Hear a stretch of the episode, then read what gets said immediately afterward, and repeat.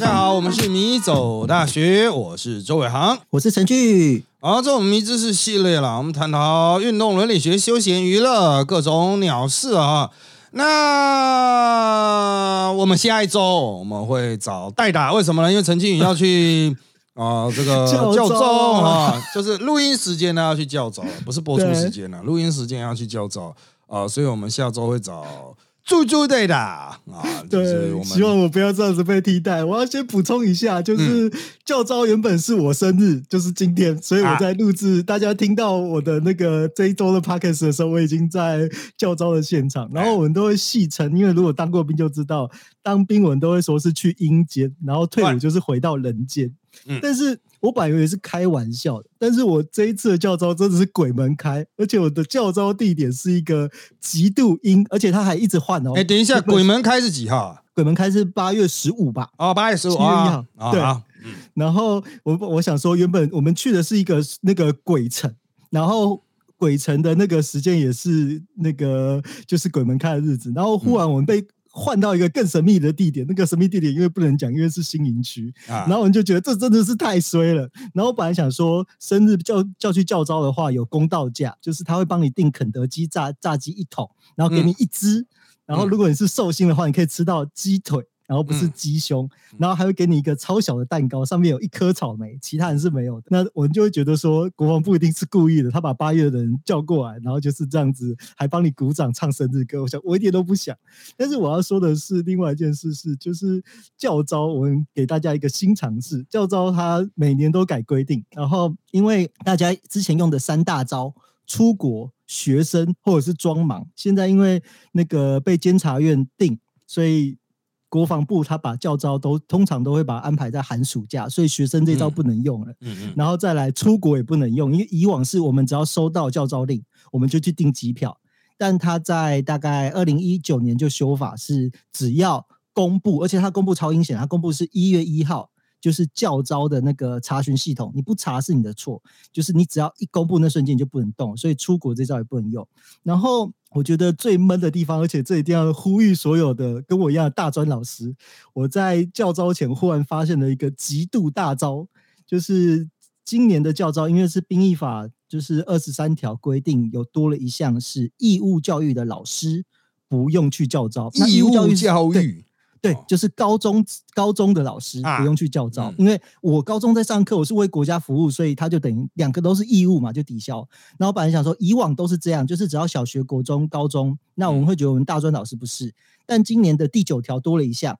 五专。视同于义务教育，嗯所以我免疫哦。嗯可是最干的地方是我原本免疫是九月，但是因为教招忽然把我调到了现在，那我就不能免疫了，因为还没开学。哎所以我就觉得可恶啊！啊，就是这个他都算好了啊，对啊因为他那个人官要去算所有人的那个啊，对，然后而且国防部他在今年原本保证说，保证是三十七岁以下的人，然后还有人说的刚退伍就招回来，可是在忽然他今年把我们所有那种退伍十一年以上的人招过来，然后国防部就宣布两件事，他说先解除了八年教招，这嗯。解除通常我们会说解除是指说好像是一种放宽条件，但是他是反而是把人招更多，第二件事情就是我们说的，他从原本规定是八年内的教招，像我们他是等于是说，只要军官十二年都要回来，所以就真的超衰的。然后又多了一条是原本只要确诊的就可以不用去，因为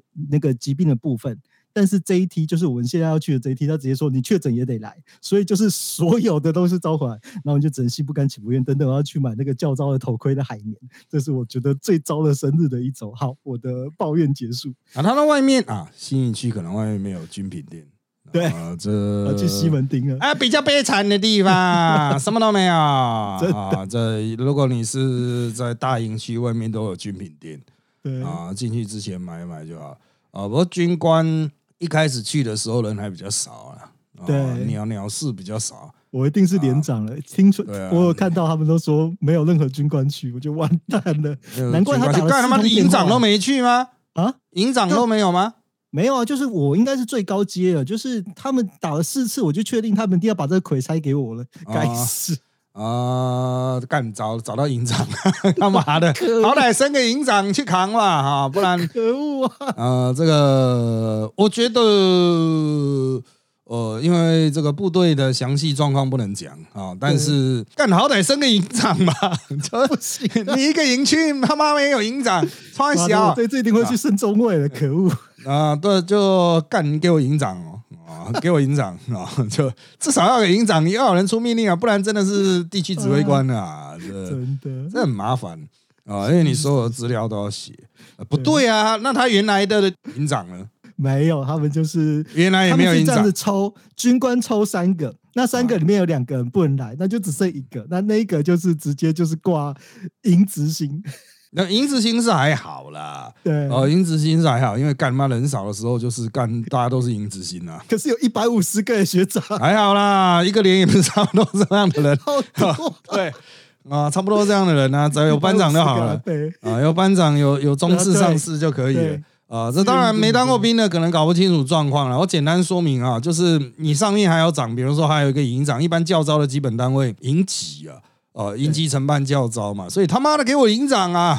啊干，那不然东西我要跟谁拿啊？他妈你难道去跟我叫我去跟旅拿吗？啊，不合理啊，干啊，这个一定给我叫一个营长回来。啊，这给我营长啊，然后有营长之后，有一些事情可以营那边做啊，营下面是连嘛，连的事情可以推给营去做，比如说辅导长那些东西啊，对在那边可以推给营营辅导长去做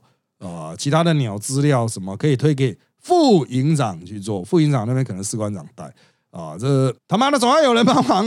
分摊吧？啊，学长那个我们国防部长学长之前在国防大学的时候是学长的上司嘛，你知道他今年教招，他说教招不要再大请，全部给我带着帐篷上山去。我想这到底是 等一下装备在哪里啊？啊，他就直接发装备，有不 这重点是你一开始要去清点啊，应该会有后官，还有那个嘛经理啊。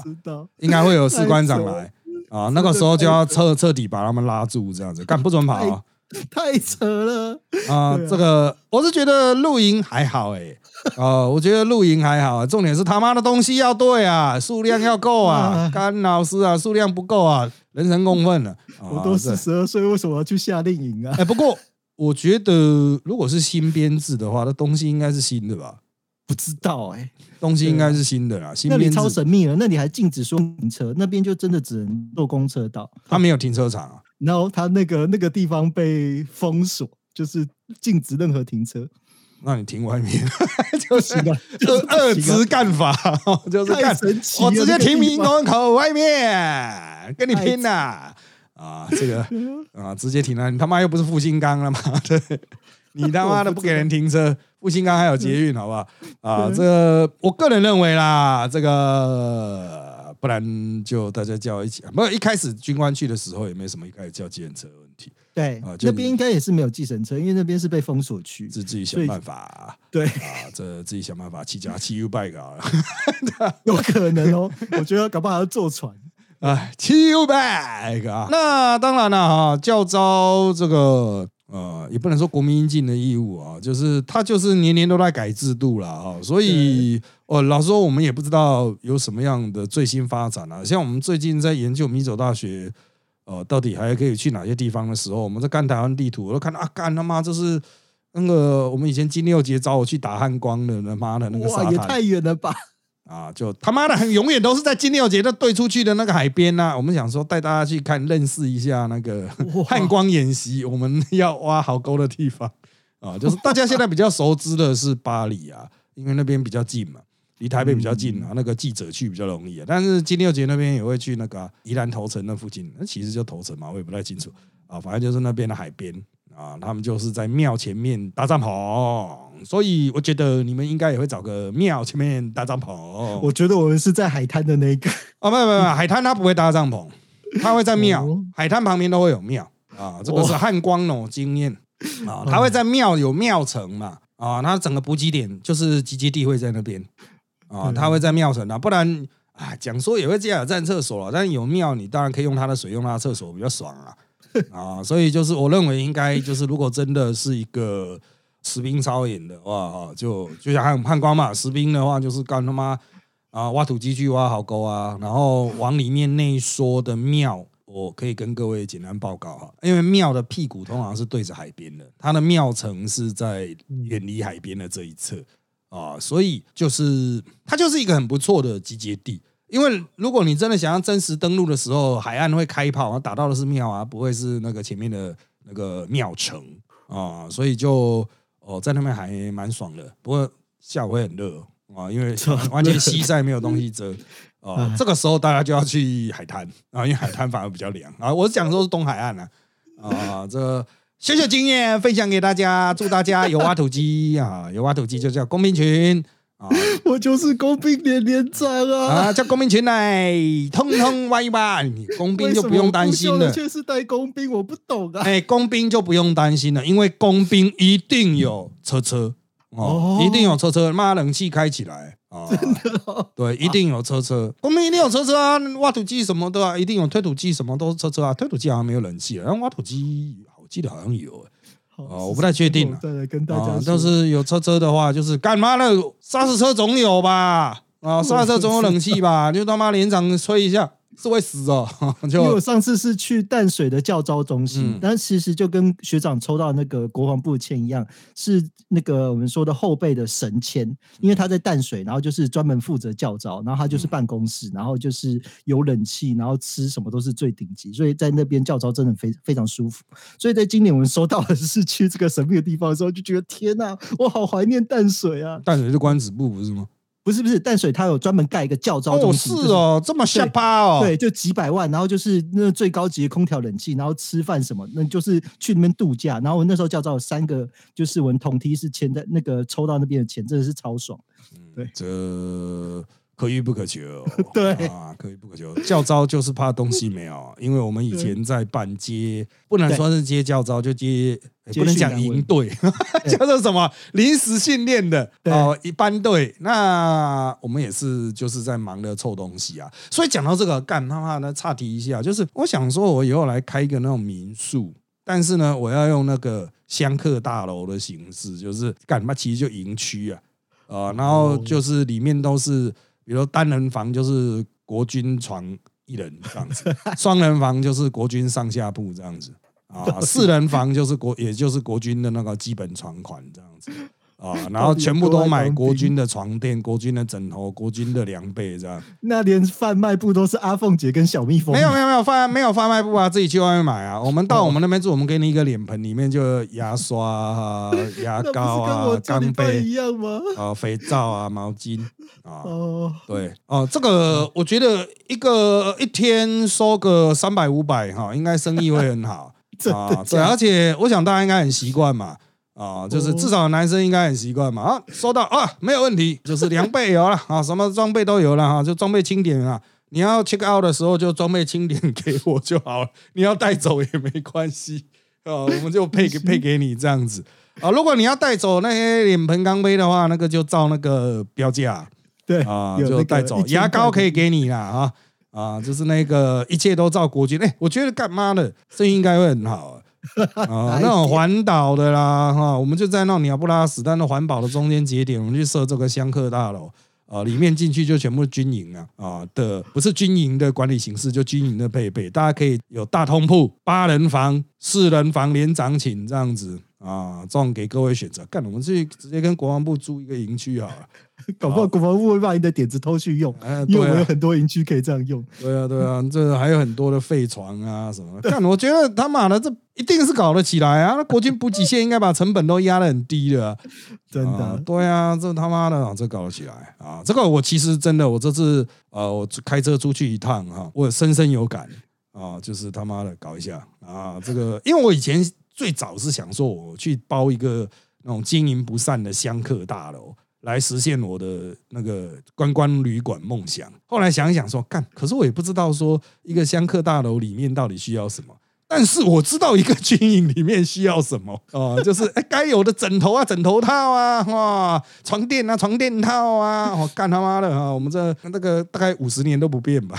国军的那种鸟东西啊啊！唯一的危险就是你睡上铺可能掉下来，下来的时候会翻下来。对，就是不是不是翻下来，你那个踩楼梯没有踩到对，因为他那只有一小哎，杠只有一小袋啊，所以我看我想的多细，就是我想年轻人应该没问题，可是如果阿公阿妈要住的话，干那上层阿公阿妈到底上不上得去，下不下得来？阿公阿妈为什么要当兵啦？没有啊，就是阿公阿妈这个如果要省钱的话，也可以住这种新款的香客大楼啊。对不对？阿公阿妈要去参香，我们就是给他住大通铺，这样大不了就男寝女寝啊，两边分开了，就是刚好中间隔连长室这样子，跟国军一模一样。好了啊，我们来进入体育，对今天的主题，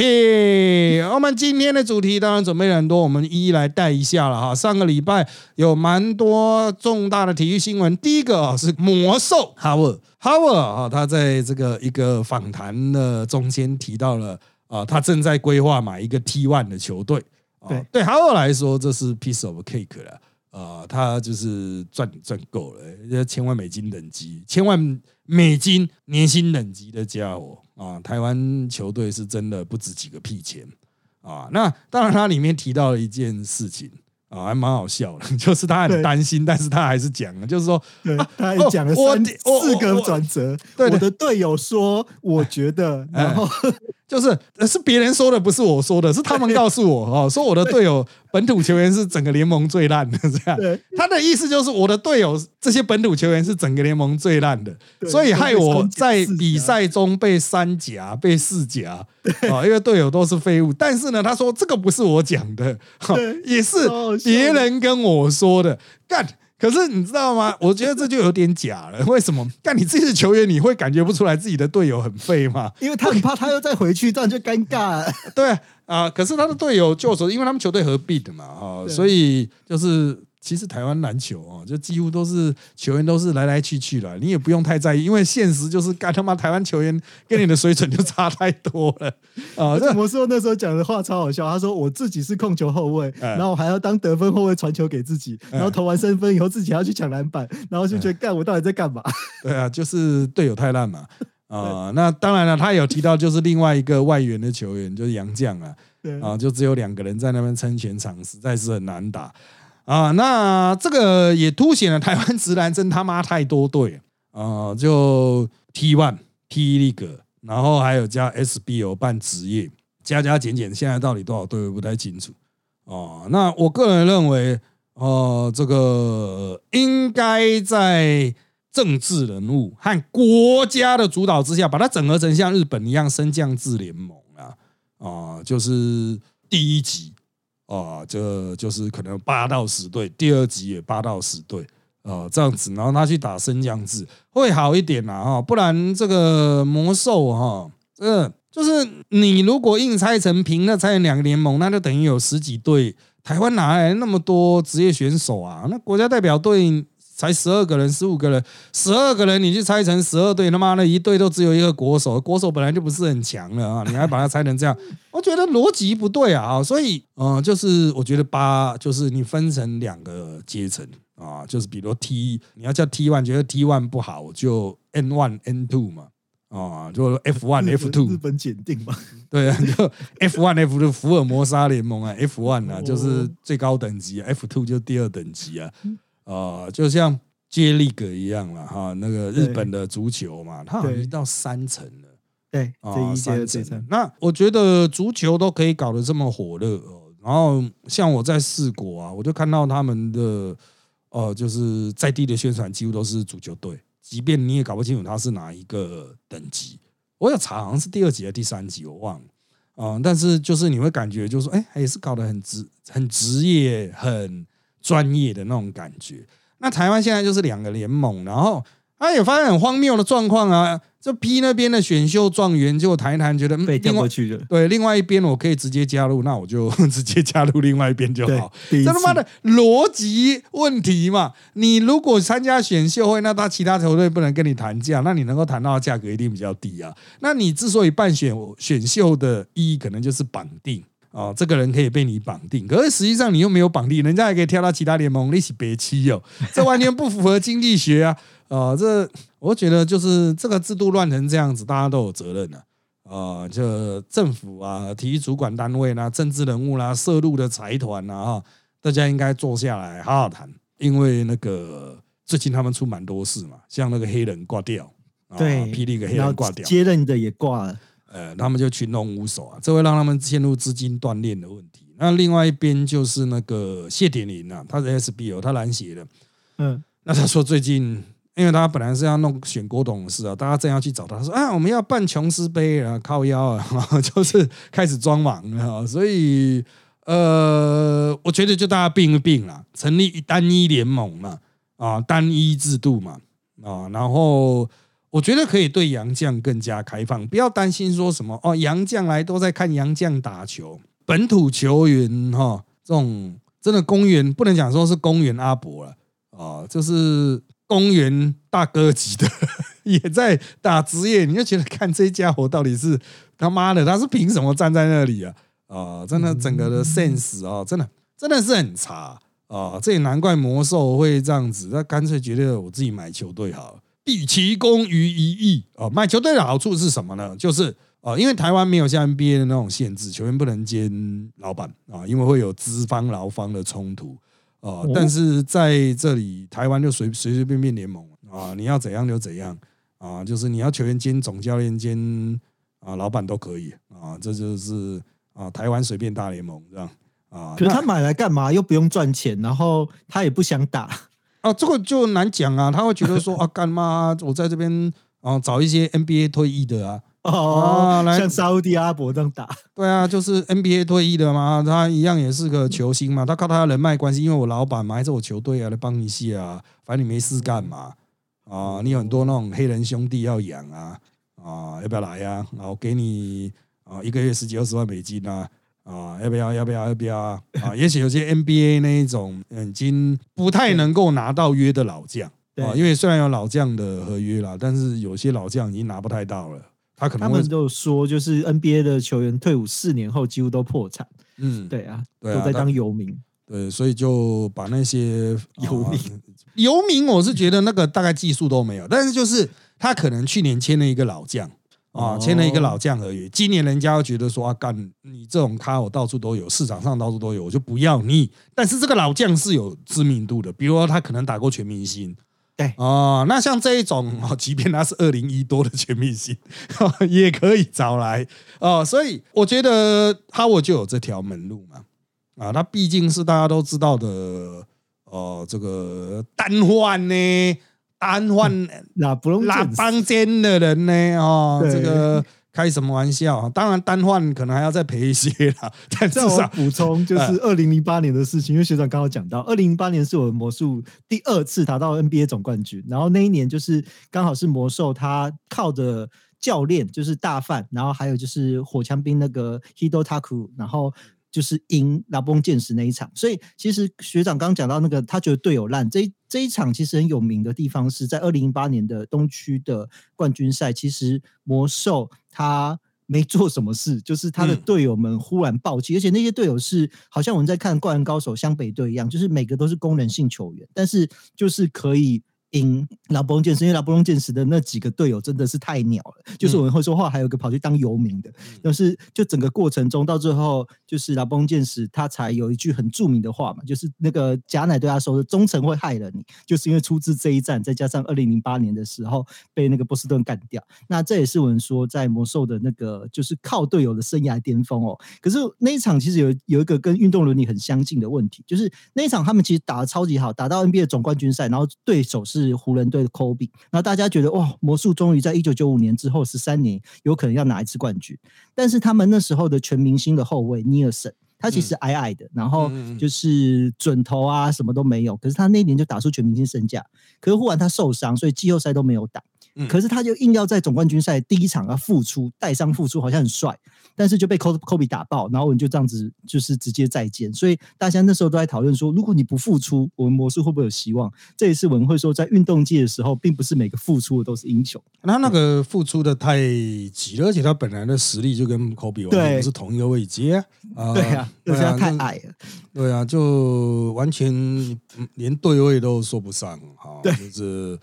呃，可是要怎么讲啊？就是对于有经验的球员来说，就是教练可能会倾向说，我用有经验的球员了对，啊，就就是尽量不要用替补的啊，用原先发。可是、嗯这种事情就是很难讲嘛。人家球员跟你说啊，没问题，没问题，打起来是干你有问题，就是干你哈哈的事能怎么办？啊？不过如果你拼到总冠军，那也就算了。啊，的能够打到总冠军那也就算了，因为他有土耳其咕噜啊，对，土耳其咕噜又高又能打，又能打。又准，呃，使用范围极强啊，这个攻击范围大啊，可是呃，就是总的打到总冠军，其实。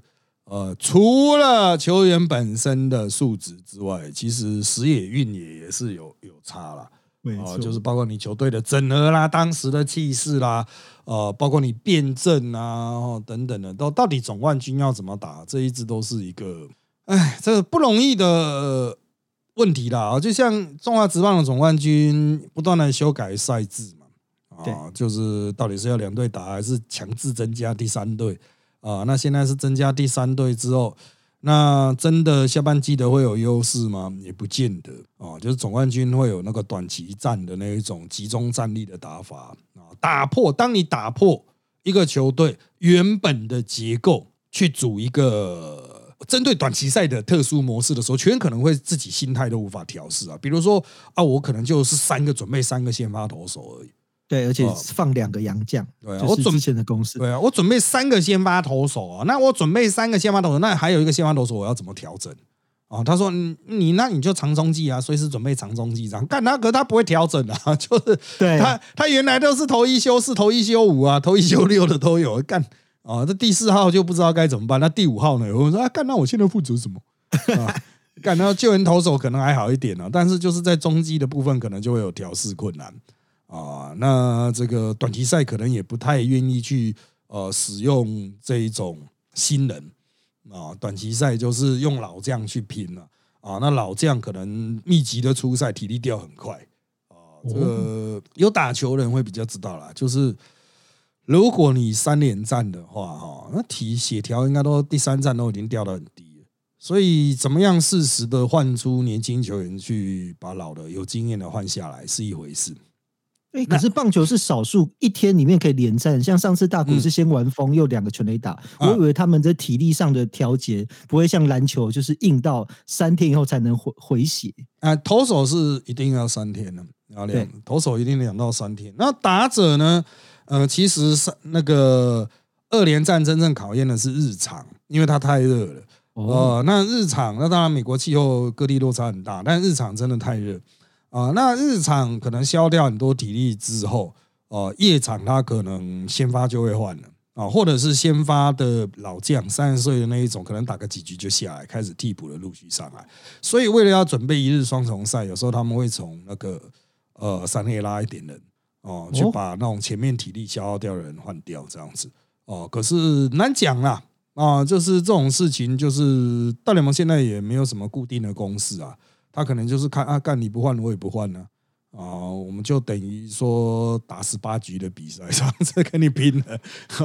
那我觉得就是大家不要觉得职业运动员的体力很好，没有，他们体力真的没有很好啊。就是你 HP 啦，他的 HP 没有很高，他们高的是 MP 啊啊，你要用这种角度去思考。因为最近的 NBA 他们都打满四十八分钟，像那个 Durant 他就是直接打满一分钟一秒钟都没下过，然后都觉得到底怎么做到这种事的？嗯，那他平常他自己训练的强度有有到，对。对，可是绝大多数球员没办法，他大概打，比如 NBA 球员打二几分钟，体能就已经掉很低了，对，呃，就整个的机动性都会差很多，这跟他们自己平常的训练保养的机制有关吧？啊，就是看他有没有在强化自己的体能，但是。像职棒选手啊，HP 都很低啊，啊，那种投手 HP 才会比较高一点，哦，对，就是先发投手 HP 会比较高，其他的 HP 都很低，所以职棒球员他你要注意这个棒球运动，我们讲的爆发力的运动啊，所以平常他也也都在休息状态啊，防守的时候其实也是轻松站着的时间占绝大多数哦，哎，那个站到会腿软呢，有时候打一个大局，他妈打半小时外手站到那边，他妈的他下来脚都麻了。啊，那外野手为什么外野手不是可以散步？哎，你就是要是站啊，所以他们有时候受受不了，就是换投手就全部坐下来，然后站太久了，因为他就是站站站，然后就只有球投出去那一瞬间会稍微弯腰哦，准备爆发冲刺去接球。那除此之外就是一直站着啊，发呆啊，又没人跟他聊天。很无聊。足球还可以吃很香蕉、晒呢，日。常很晒呢。好了，讲到棒球了，上个礼拜哈有几个这个妨碍手背、妨碍跑垒了哈。那网络上有一个档案，就是我先讲大联盟的这个底特律对迈阿密跑者 Bertie 啊啊，在夹杀过程中骗到一个妨碍跑垒。啊、那这个 Bertie 你可以自己去查哈，就是他是怎么骗的。但是我用文字描述，他是在二三垒间被夹杀。哦，就是二三垒间被夹杀那，就在二三垒间来回跑。那在从二垒往三垒跑的过程中，哦，那在他背后追杀他的这个防守的野手，因为看到 Bertie 已经面向三垒了嘛，所以这个从二垒往三垒追杀他的人，就把球传给三垒方向的野手，把球传出去了，传出去给三垒方向野手的这同一时间呢，Bertie 啊，就是跑者。回头哦急刹，就是他就是急刹。比如说我在追杀你，是不是我有一个往前的动能对，啊？那这个时候他就急刹，当然他的意思也可以讲说啊，我就急刹要回二垒啊，我本来往三垒跑啊。啊！但是我用我的背后的眼睛感觉到你把球传往三垒了，有风声，对，然后我就急刹，然后往二垒往回走。这个时候，球已经传出去的防守者哦就插到了，应该是手套啦哈，或是什么身体的某个部位插到了 Bertie 这个跑者哦哦，就插到这个，因为他手上没有持球，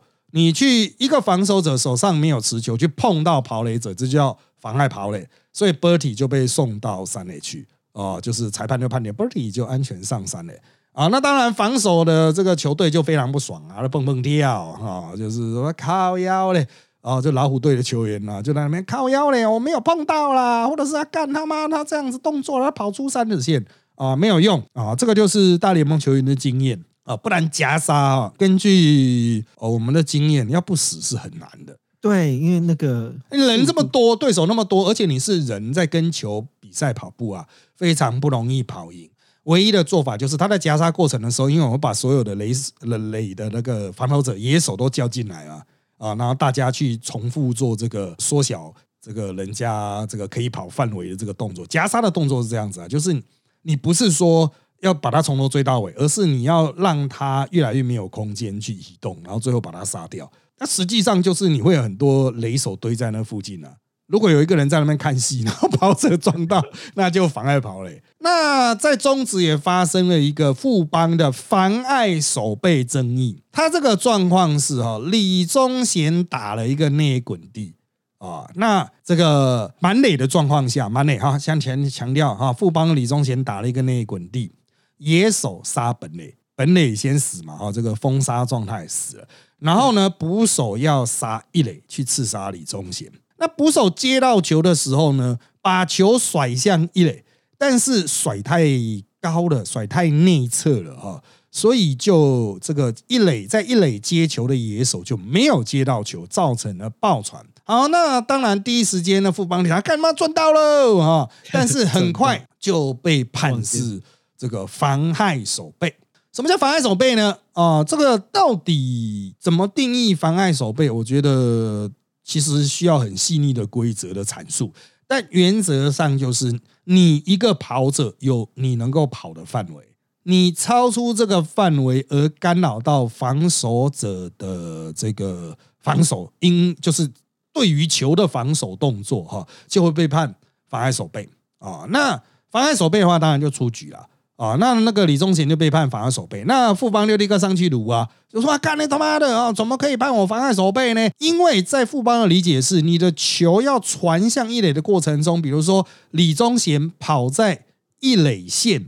那条线，就是我们一般讲的边界线的内侧，然后球打到他，才叫做妨碍守备啊。那就没有打到啊，是捕手自己传歪啊。但是裁判还有联盟的解释是说，哦，不一定要打到了，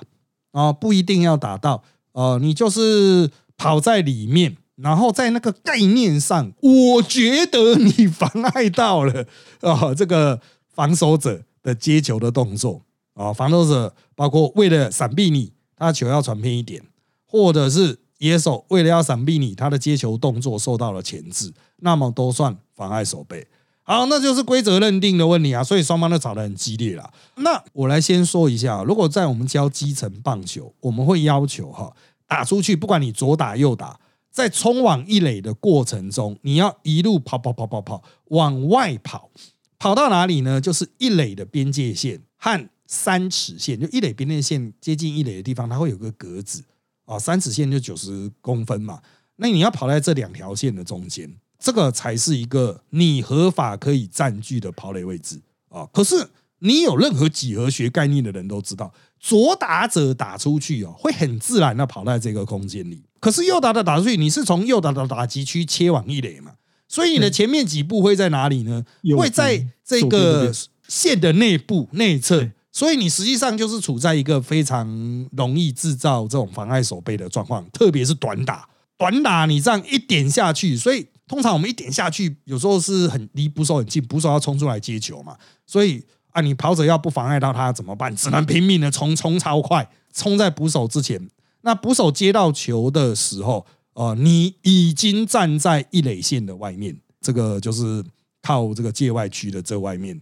啊，这个时候你才是比较安全的。可是就是这样，就是我们讲右打者就会多跑几步没。而且学长，这这件事情就是联盟有开会嘛，就是他们在探讨的是，因为其实妨碍手背是不能挑战的。嗯，可是就是统一那时候挑战，所以那个富邦的教练才才会觉得超干的。对，但是统一他用的是一个逻辑的话术。他说：“我没有在挑战妨碍守备，我只想知道他在跑的是是那条线。”嗯，对，这点对我觉得这就是一个逻辑问题。他还是在挑战妨碍守备。如果在 NBA，那个裁判就直接挥手。可是棒球，他们可能就是真的认为跑在线跟妨碍守备是不一样的。哎，对，这是对，因为跑没有跑在线内，没有跑在线内也是出局啊。对，所以呃，这个反正就是规则大战啊。啊，富邦显然就是规则运用上哈比较没有那么菜了。对，比较没有那么熟练啊。这当然了，大多数的球迷看球是不需要懂那么多棒球规则了哦。我认为就是看开心就好。但有这般那种事件，哎，你再来学习一下。对，像那个 NBA 的那个 Chris Paul，他超强的。他只要任何人的球衣稍微摆出来以后，他就跟裁判掉北啊，然后那个人就会被吹罚。所以 Chris Paul 常常在那个 NBA 被别人打，因为他就觉得你明明就是在打球，你一直在翻规则在干嘛？啊！可是他被人家打，还是有一些其他原因的。对，打球太脏，他小动作更多啊，所以人家趁机踹他两脚也是合理的。啊，然后当然了啊，职业球员、职业球团，甚至职业球团主事者、教练群规则一定要熟，至少这一种，特别是有有些联盟认定的特别规则，一定要很熟，熟到变成精神的一部分，你才能教球员嘛，不然要你干嘛？啊，所以我个人认为，就是说，如果你想避免这种争议，你就乖乖的打出去，你就往外面跑，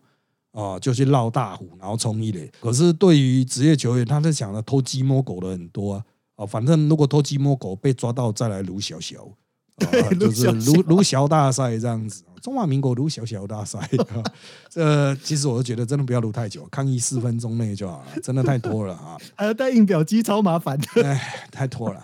好，那最后面呢？四大运结束了啊！那我们台湾拿到十面金牌、十七面银牌、十九面铜牌。有人说干怎么这么屌啊？哈，那这牵涉到我们是用奥运的选手去拼人家，呃，比较偏向培训队的等级的，或者是打爽的啊。像如果我印象没错了，美国好像最后一天才拿到第一面金牌啊。对，就是美国就是真的是派大学生去打好玩的这样。那台湾都是奥运的代表队，因为奥运马上要开始了，呃，二零二四嘛。啊，所以我们已经在这个紧锣密鼓的这个培养奥运选手哦。那这次比较多排的就是羽球啊、网球的团体啊，双打混双，这个就是你只要投入资源啊，专门针对这个对手去设计比赛啊，就是你有 team，你当然就可以处理的比较好，就会赢过人家单打独斗的那一种。那奥运等级就是像李志凯的那个鞍马了哈，那彭明阳他的田径男子四百跨栏啊也有金牌啊，这是非常不容易的事情。那其他台湾拿比较多的还是武术类，武术类这个东西哈，就是啊，我觉得像跆拳道啦，这个当然是我们的固有的强项啊，还有柔道啦，就是还是靠杨永伟啊、罗嘉玲啊这一种就是奥运排级，苏博雅的靠腰。哦，都是奥运级的，跟人家还世界等级。对啊，用奥运级在那边海扁人家，就算是磨练磨练啊，哈，那这也凸显了，就是台湾在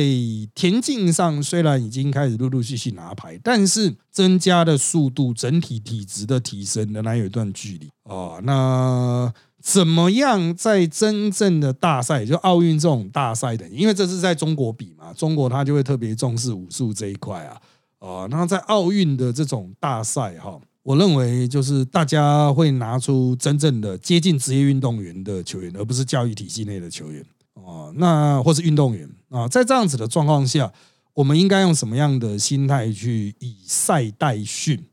哦？那四大运是一个这个比较其实是中阶比赛而已啊。同一时期的高阶比赛，我觉得因为离奥运已经很近了啊，所以应该尽速的去。参加这种最高等级的大赛，让选手先适应强度了，不然你在这种地方呢，一直拿到牌啊，真的会停在这里啊。就觉得说，啊，看那我就等两年后四大运再来 开始摆烂，就是我这种摆烂心态一开始其实是不行啊。就是你拿这种牌拿一拿，其实大家都知道是很厉害，没错。道中桌球是找小学生打的概念啊，就是是很厉害，没错啊，是很厉害，没错，但是。你要如果说这个是为了奥运的话，那么到此接下来你要参加哪些比赛哦？我觉得大家就是可能要去设定想清楚，就是我是真的体育界讲啊啊，就是你要去想清楚，就是说，好吧，你用体育选手去拼运动选手，又回到我们一开始讲的概念，你还是用教育体系去拼职业体系的话，哦，那个强度一下拉上来，球员的或是运动员的表现会下降哎，哦，就是他可能在那边就是虽然不到国内网了。啊，但就是学校王这样子啊，他一旦去到职业的时候，他哇，那种强度的冲击是很大啊。当然，有一些实际上就是哦，世界顶级的选手已经来参加武术类是几乎都是这样啊啊，所以我们今年可能也是锁定看明年奥运嘛，很多人达标之后，呃，可能就是奥运武术类的，可能呃，也是我们接下来二零巴黎的这个二零二四的这个重点啊，但是不能只有武术。啊，这是我想讲的，就是其他的运动类型哈，去打一些强度比较高的啊，然后去让大家提前适应那种心理压力啊，可能会比较好了。不然哈，很多人其实我其实这一路看下来啊，就是银牌仔，你知道吗？啊，就是打到最后面了，其实实力不会输人，可是心态啊，他妈的真的超脆弱啊，就是打到冠军赛几乎是必败啊，这四海游龙型啊，四海游龙型，尖角代言型的啊，这样不行啊。好，那因为时间关系，我们今天就差不多到这边喽。那我们下一集我们欢迎猪猪上阵，大家请记得我。好，谢谢大家，拜拜，拜拜，拜拜。